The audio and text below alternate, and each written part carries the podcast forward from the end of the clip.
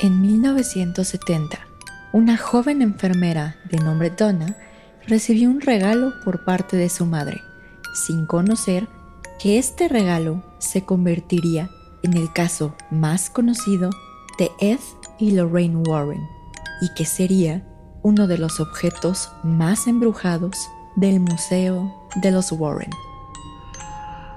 Mis estimados, muy buenas noches. Les habla Señor Oscuro y hoy hablaremos de Annabelle.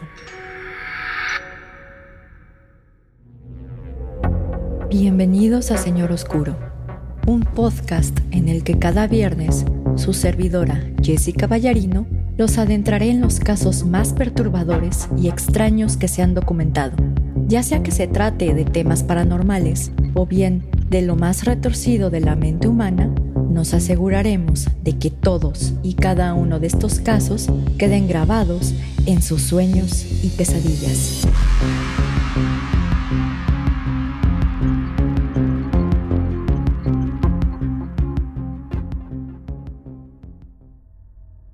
Mis estimados amigos ferales y críptidos domesticados, muy buenas noches. Les habla Jessica y les doy la bienvenida a un nuevo episodio de Señor Oscuro. En este episodio hablaremos de un tema que resurgió justo la semana pasada en las redes sociales y cuyos rumores se esparcieron peor que el fuego. Les estoy hablando del caso más famoso de los investigadores paranormales de nombres Ed y Lorraine Warren, es decir, el caso Annabelle. Las razones por las que las redes sociales mostraron interés en este caso no fueron por una película de la saga de Annabelle o del universo cinematográfico de los Warren, sino que fue por un rumor de que esta muñeca de trapo había escapado del Museo de los Warren y que estaba suelta por el mundo. Sin embargo, y como veremos más adelante, esto afortunadamente fue un rumor, y por ello Annabelle sigue encerrada en dicho museo. Ahora bien, a pesar de que este escape fue falso, aprovecharemos la oportunidad para hablar respecto de los orígenes de Annabel y del caso que la dio a conocer como uno de los objetos más peligrosos de este museo. Asimismo, y para quien nos esté escuchando a través de Spotify o de Pinecast, les aviso que dejaré algunas fotos del expediente de los Warren, específicamente del expediente de Annabel, en el video que se suba a YouTube. Pero sin más, empecemos con el caso. Annabelle es una muñeca de la marca Raggedy Ann, traducido al español como Ana Harapienta, creada en 1915 por el ilustrador de nombre Johnny Gruhl. De acuerdo con la historia, la hija pequeña de Johnny Gruhl, de nombre Marcela, le llevó a su padre una vieja muñeca de trapo a lo que él le dibujó una cara y la llamó Raggedy Ann. Tres años más tarde, es decir, en 1918, Johnny Gruhl escribió un libro infantil llamado Raggedy Ann Stories o las historias de Raggedy Ann, en la que la muñeca de trapo cobraba vida cuando nadie la veía. Algo así como un Toy Story pero más antiguo más o menos. Posteriormente, la agencia publicitaria P.F. Poland creó una muñeca Raggedy Ann para que fuera vendida junto con los libros, lo que resultó en un increíble éxito, ya que vendieron más de 3.200 muñecas en los primeros ocho meses de producción. Esta muñeca se caracteriza por ser totalmente de trapo, con cabello de estambre rojo, unos grandes ojos negros y una nariz en forma de triángulo. A su vez, se encuentra vestida con unas calcetas de rayas de color rojo con blanco, un vestido de flores con un cuello de color blanco, unas enaguas blancas y un mandil del mismo color. A pesar de que se fabricaron y vendieron muchas muñecas Raggedy Ann en todo Estados Unidos, vamos a centrarnos en una muñeca en específico, que estaba en una tienda de pasatiempos en espera a ser adquirida por su próxima víctima.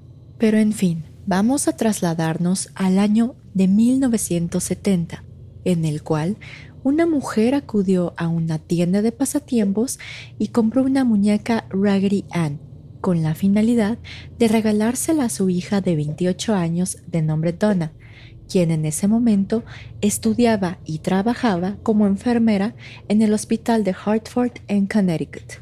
Donna, agradecida con el regalo de su madre, llevó a la muñeca al apartamento que compartía con Angie, otra joven enfermera, y la puso en su cama para que la acompañara a dormir. Mientras los días transcurrían, las dos jóvenes enfermeras se encariñaron con la muñeca.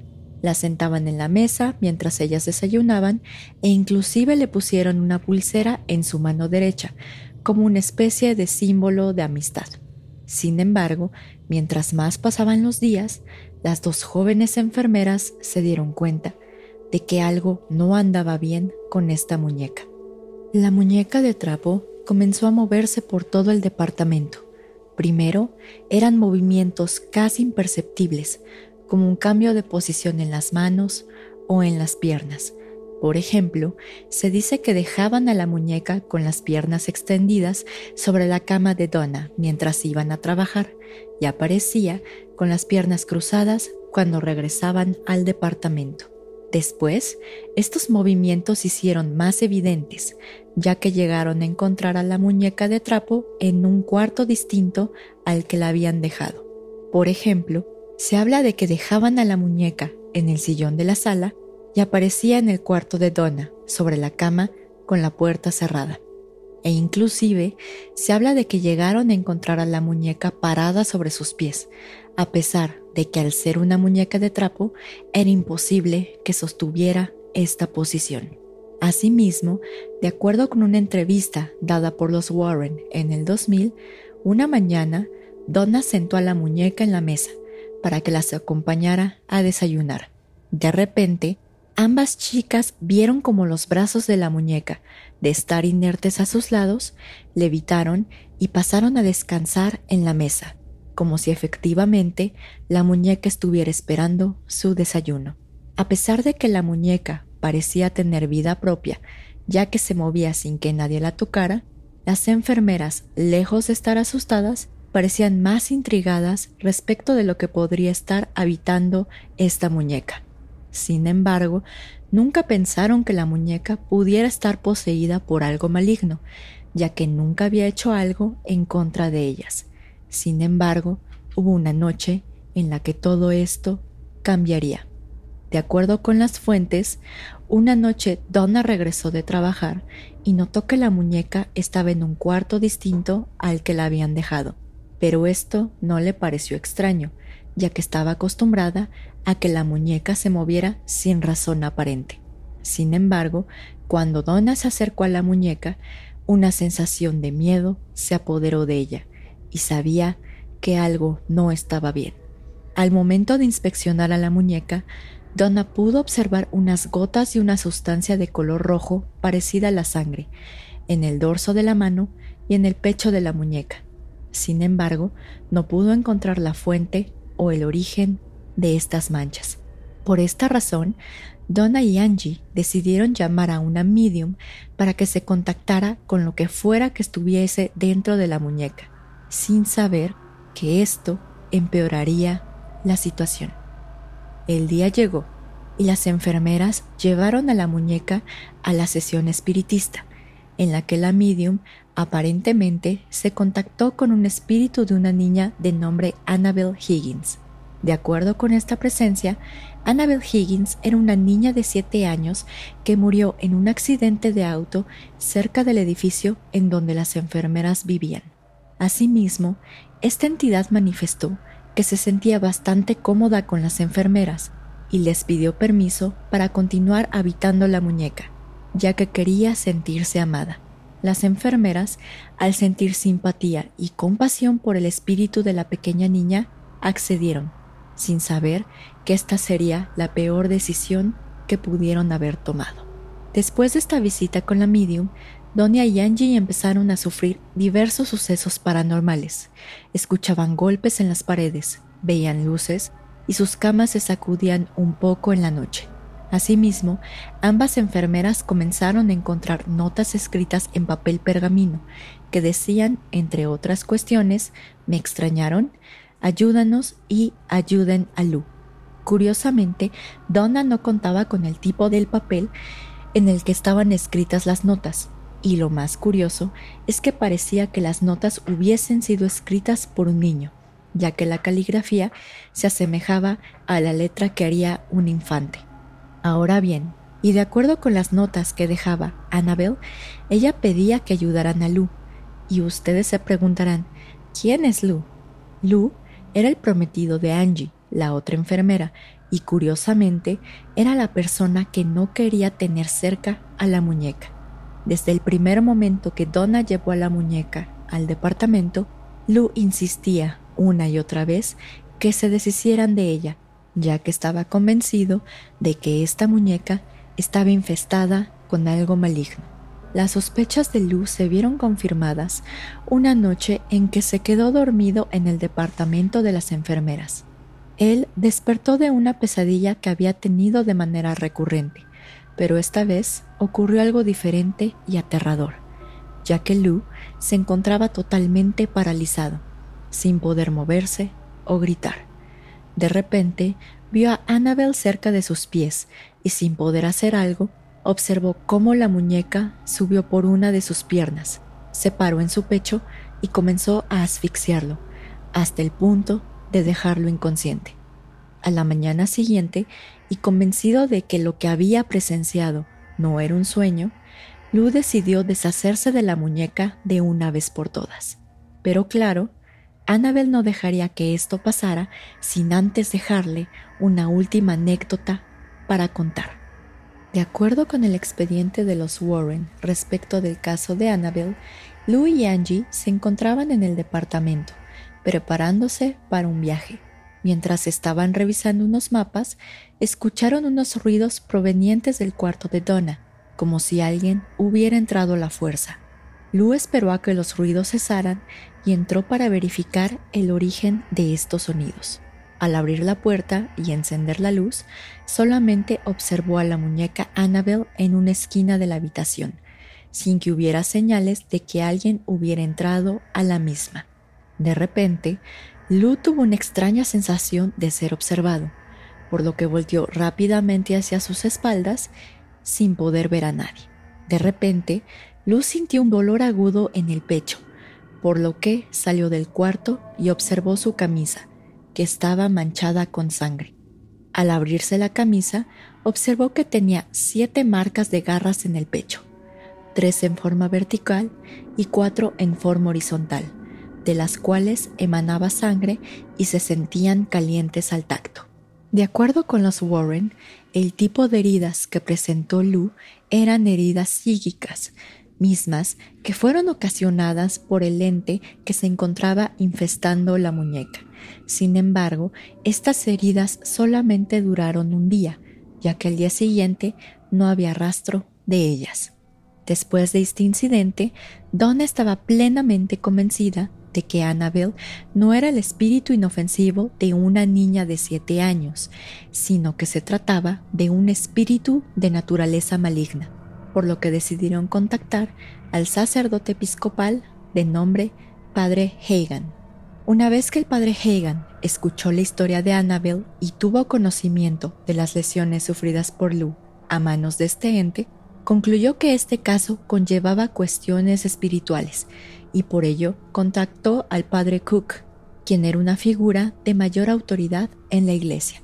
El padre Cook, a su vez, contactó a Ed y Lorraine Warren, quienes de inmediato se contactaron con Donna.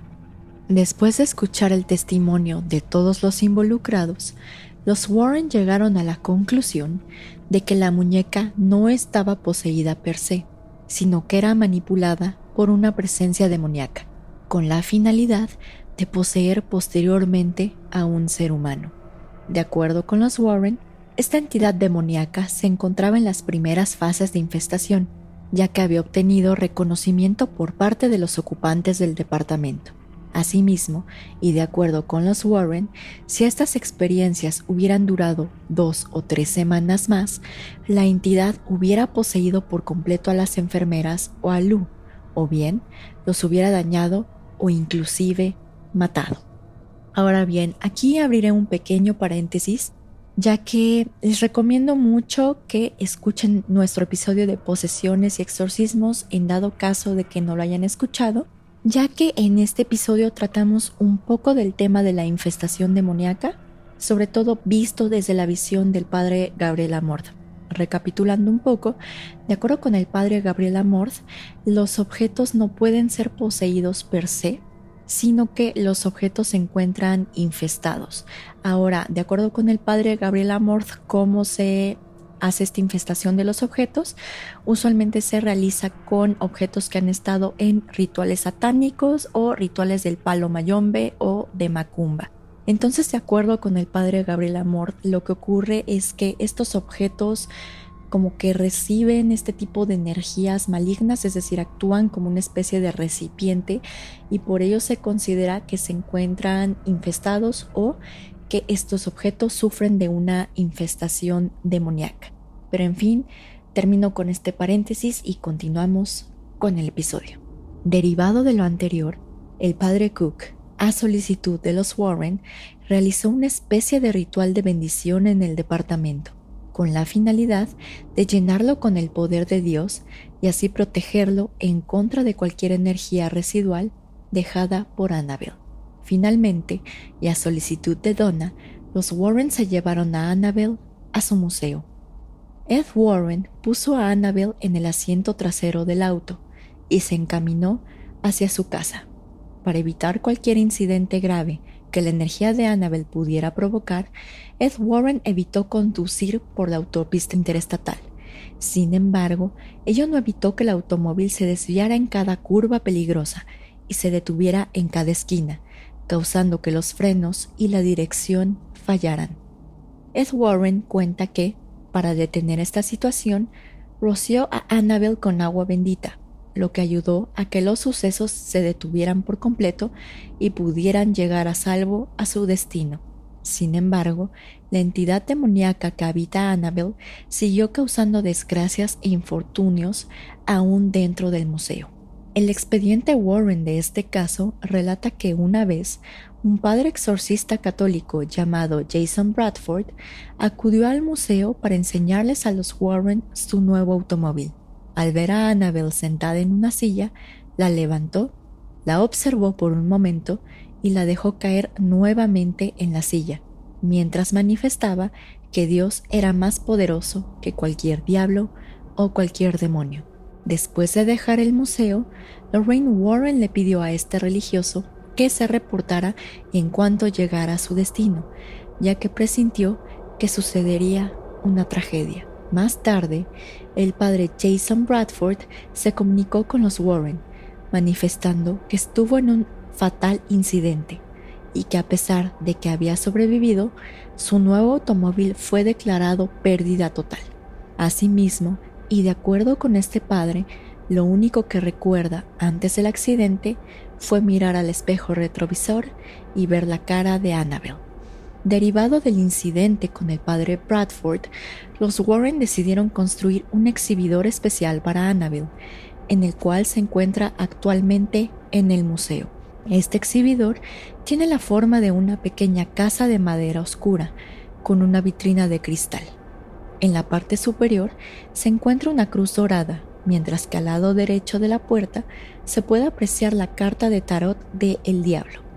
Asimismo, este exhibidor cuenta con un letrero que dice advertencia, positivamente no abra, mientras que Annabel se encuentra en un pequeño asiento en este exhibidor. Sin embargo, esta protección no evitó que Annabel atacara a más personas, ya que se habla de otro incidente en el que una pareja de unos 20 años acudieron al Museo de los Warren el chico retó a Annabel para que le causara las mismas lesiones que le ocasionó a Lou mientras golpeaba su exhibidor. Ed Warren, al ver esto, le solicitó a la pareja que saliera del museo, por lo que ellos se subieron en su motocicleta y partieron. Sin embargo, la pareja jamás llegó a su destino, ya que misteriosamente los frenos de la motocicleta fallaron, causando que chocaran contra un árbol. El joven murió al instante, mientras que su novia se mantuvo hospitalizada con heridas graves durante un año. De acuerdo con el testimonio de esta chica, Lo último que recuerda antes del choque es que su novio se estaba riendo y burlando de Annabelle. Derivado de la peligrosidad que representa Annabelle, ella se ha mantenido resguardada en el Museo de los Warren, hasta que, en fechas recientes, se rumoró que había desaparecido. Este rumor aparentemente devino de una mala traducción de una entrevista que se le dio a Annabelle Wallis, en la cual relataba que ella tenía que correr con Tom Cruise en un nuevo proyecto. Aparentemente, se tradujo erróneamente la palabra correr a escapar, y por esto se comenzó a pensar que la muñeca Annabelle había escapado del museo. Sin embargo, el 14 de agosto de 2020, Tony Sparrow, el actual dueño del Museo del Oculto de los Warren, subió un video a la cuenta oficial de Ed y Lorraine Warren en YouTube y desmintió los rumores del escape de Annabelle. De acuerdo con Tony Sparrow, el museo cuenta con un sistema de alta seguridad que le permitiría saber en tiempo real si Annabelle intentase escapar de su encierro. Inclusive, y de acuerdo con Tony Sparrow, dicho museo cuenta con dos sistemas de seguridad, uno general para el museo y otro especialmente contratado para asegurar a Annabelle. En otro video posterior, subido el 16 de agosto de 2020 a YouTube, Tony Sparrow explicó que derivado de este rumor, trasladó a Annabelle a un lugar seguro lejos del museo, para así evitar que alguien irrumpiera y quisiera llevarse a la muñeca. Ahora bien, a pesar de que el caso de Annabelle es el caso más reconocido de Eddie Lorraine Warren, y a pesar de que esta muñeca inspiró una serie de películas del universo cinematográfico de los Warren, por así decirlo, hay ciertas cuestiones que me causan duda o más bien que me causan ruido, por lo que no podría decir que efectivamente se trata de un caso auténtico. Ahora, ¿por qué me causa ruido? Hay varias cuestiones. En primer término, a pesar de que es un caso muy conocido, las fuentes varían entre sí y desafortunadamente las fuentes principales, que son Eddie Lorraine Warren, también varían cada vez que cuentan la historia. Por ejemplo, si ustedes buscan el expediente de Annabelle en la página web de Eddie Lorraine Warren, van a encontrar que aparentemente esta entidad dijo que era una niña de 7 años mientras que en una entrevista que Ed Warren dio en el 2000 dice que este ente dijo que tenía 6 años. Por otro lado, también hay diferencia por cuanto a por qué razón apareció este espíritu denominado Annabelle Higgins, ya que algunas versiones dicen que fue por un accidente de automóvil que ocurrió cerca del edificio de departamentos en donde se encontraba Donna y Angie, o también dicen que esta niña que aparentemente murió, de nombre Annabelle Higgins, le encontraron muerta, sin razón aparente o sin encontrar al culpable, en el mismo terreno en donde fueron construidos los departamentos. También hay ciertas cosas que me causan un poco de ruido, sobre todo porque también se dice en varias versiones que la muñeca de Annabelle fue adquirida en una tienda de pasatiempos y en otra se dice que fue adquirida en una tienda de segunda mano. Ahora, si tomamos en consideración la historia de que fue adquirida en una tienda de segunda mano, tiene un poco más de sentido de que esta muñeca fuera poseída o hubiera estado poseída, porque significa que tuvo un dueño anterior. Sin embargo, al momento de que me puse a buscar los diversos diseños de Annabelle, es decir, de la muñeca, resultó que este diseño que precisamente presenta la muñeca que se encuentra en el Museo de los Warren corresponde a un diseño que empezó a producirse entre 1960 y 1970 por la compañía de juguetes Knickerbocker Toy Company. Es decir, si tomamos en consideración de que la muñeca que precisamente se encuentra en el Museo de los Warren apenas comenzó a producirse más o menos entre 1960 y 1970, eso significa que la muñeca pudo haber estado nueva al momento de que fue comprada, por lo cual no se explica las razones o los motivos por los cuales esta muñeca haya estado poseída. Es decir, si es una muñeca que viene directamente de fábrica, es muy poco probable que se encuentre infestada por un demonio o por una entidad demoníaca. También algo que me llama mucho la atención es que usualmente en los casos que investigamos podemos establecer más o menos una cronología de todo lo que pasó.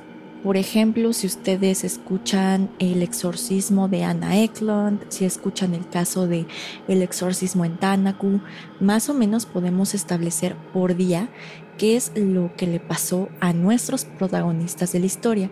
Sin embargo, en este caso solamente tenemos de que el caso aparentemente pasó en todo 1970. O sea, no sabemos días, no sabemos meses y solo sabemos el año. Y más que nada y lo más interesante es que aparentemente este caso duró un año. Es decir, no sabemos cuánto tiempo los ocupantes del departamento, sobre todo Donna y Angie, tuvieron esta muñeca cuándo se empezaron a presentar estos sucesos paranormales y más que nada cuánto duraron. Máxime que, de acuerdo con lo que declararon los Warren, eh, si no los hubieran contactado en unas dos o tres semanas más, esto hubiera escalado ya a una posesión tal cual, a una posesión demoníaca a un ser humano.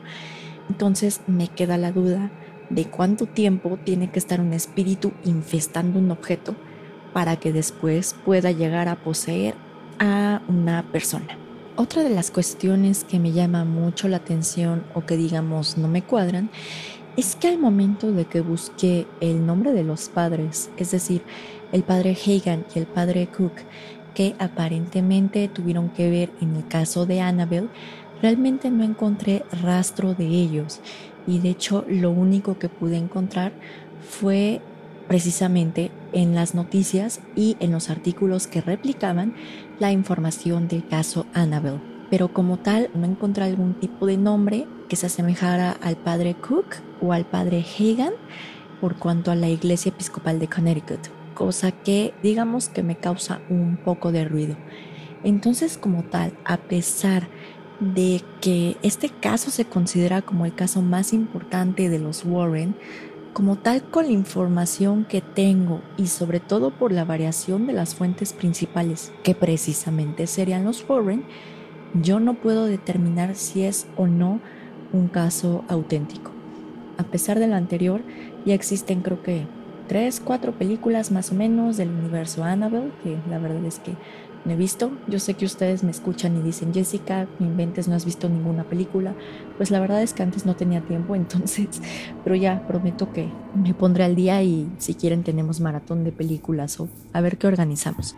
Y como pudieron ver, realmente no se escapó Annabelle, entonces todos tranquilos, no pasó nada, no se va a aparecer en México o en algún otro lado en donde nos escuchan, pero como tal, pues este sería el final del episodio. La verdad es que como siempre les agradezco mucho que nos sintonicen, les agradezco mucho que nos den like y que nos ayuden a crecer cada vez más en esta pequeña comunidad que es Señor Oscuro. Ya saben que los saludos se quedan al final por si desean quedarse con nosotros un poco de más tiempo. Les deseo una muy bonita semana y espero otra vez verlos el próximo viernes para un nuevo episodio de Señor Oscuro. Señor Oscuro se despide por el momento. Muy buenas noches.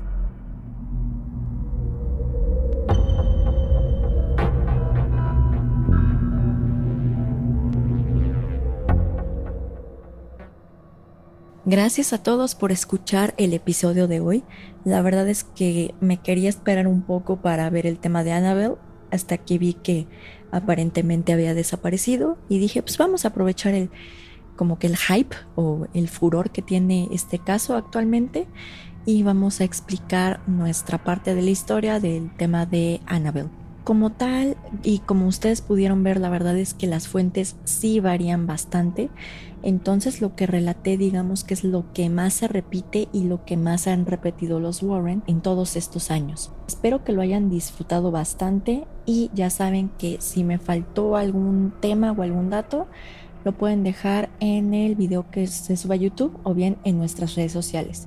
Y por cierto, si no nos siguen en nuestras redes sociales, o si les gustó mucho el episodio, recuerden que nos pueden encontrar en Facebook en www.facebook.com diagonal mrs.oscuro en Instagram y así en nuestro nombre de usuario arroba colectivo.sr.oscuro o bien en la página web www.instagram.com diagonal colectivo.sr.oscuro. Asimismo, nos pueden encontrar en Spotify, en YouTube o en Pinecast como Señor Oscuro. Pero en fin, mis estimados, y como siempre, ya vamos directo a los saludos.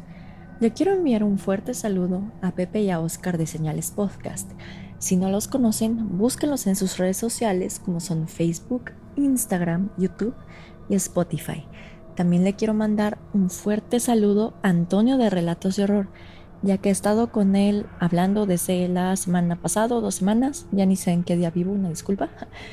Y la verdad es que es una persona súper linda y la verdad es que me encantan sus audios y sus historias. Entonces, igual si no lo conocen, búsquelo en Spotify y en YouTube. No sé si tenga alguna otra red social, tendré que buscarlos, pero yo los encuentro por ahí y la verdad es que recomiendo mucho su canal. También le quiero mandar como siempre un fuerte saludo y mi eterno agradecimiento a Carol Sound, al equipo de Rodrigo y Sócrates, ya que ellos son los genios y los magos detrás de toda la edición que ven. La verdad es que nos han felicitado muchísimo por la edición y yo siempre les digo que todo es magia de ellos, o sea, del equipo de Carol Sound, porque ya lo único que yo hago es investigar y me queda el cerebro prácticamente exprimido. Ellos están detrás de toda la parte creativa y muchísimas gracias. Esto es un agradecimiento bastante sincero. Y como siempre, si ustedes necesitan de alguien que sepa de edición de audio y sobre todo de edición de podcast, no duden en contactarse con ellos, porque la verdad su trabajo es magnífico, mis estimados. Y el último saludo que quiero dar es a todos ustedes, ya sea que nos comparten, que nos dan like, que nos siguen en Instagram, en Facebook, en Spotify, en YouTube, en todas nuestras redes sociales. También a todos los que nos escuchan, ya sea de Alemania, creo que nos escuchan hasta en Australia, está súper bien, que nos escuchan en España, en toda Latinoamérica, Colombia, Estados Unidos. No me acuerdo si en Canadá nos escuchan, tendré que checar eso, pero la verdad es que muchísimas gracias porque la verdad es que este proyecto está creciendo y se está volviendo lo que es gracias a todos ustedes. Y bueno, la verdad es que si nosotros les podemos traer, aunque sea un poco de temas interesantes para que se distraigan, ya sea de asesinos seriales, de temas paranormales, exorcismos o lo que sea, sentimos que estamos cumpliendo con un objetivo, porque la verdad es que este podcast, todo lo que subimos nosotros es para ustedes. Entonces la verdad es que les agradezco de todo corazón y de hecho todo el equipo del Señor Oscuro les agradece que la verdad nos están ayudando a crecer mucho y estamos formando una comunidad muy bonita. Como siempre les deseo una muy bonita semana. Por favor cuídense de la pandemia, ya saben, todas las recomendaciones sanitarias, lávense constantemente las manos con agua y con jabón, usen mascarilla, más que nada usen cubrebocas. La verdad es que pues los contagios ya están, o sea, ya, ya digamos que ya planamos la curva, pero hacia arriba, ¿no? Y es muy triste ver el número de fallecidos y más que nada porque es un hermano, es un papá, es una mamá, es un abuelo, es un amigo que ya muchos no van a ver. Entonces, por favor, les pido de todo corazón que se cuiden y traten de no contagiarse, ya que nos dolería mucho perder seguidores y perder más que nada a miembros de la comunidad del Señor Oscuro. Pero como tal y como siempre, les deseo una muy bonita semana y espero verlos el próximo viernes para un nuevo episodio de Señor Oscuro. Señor Oscuro se despide por el momento. Muy buenas noches.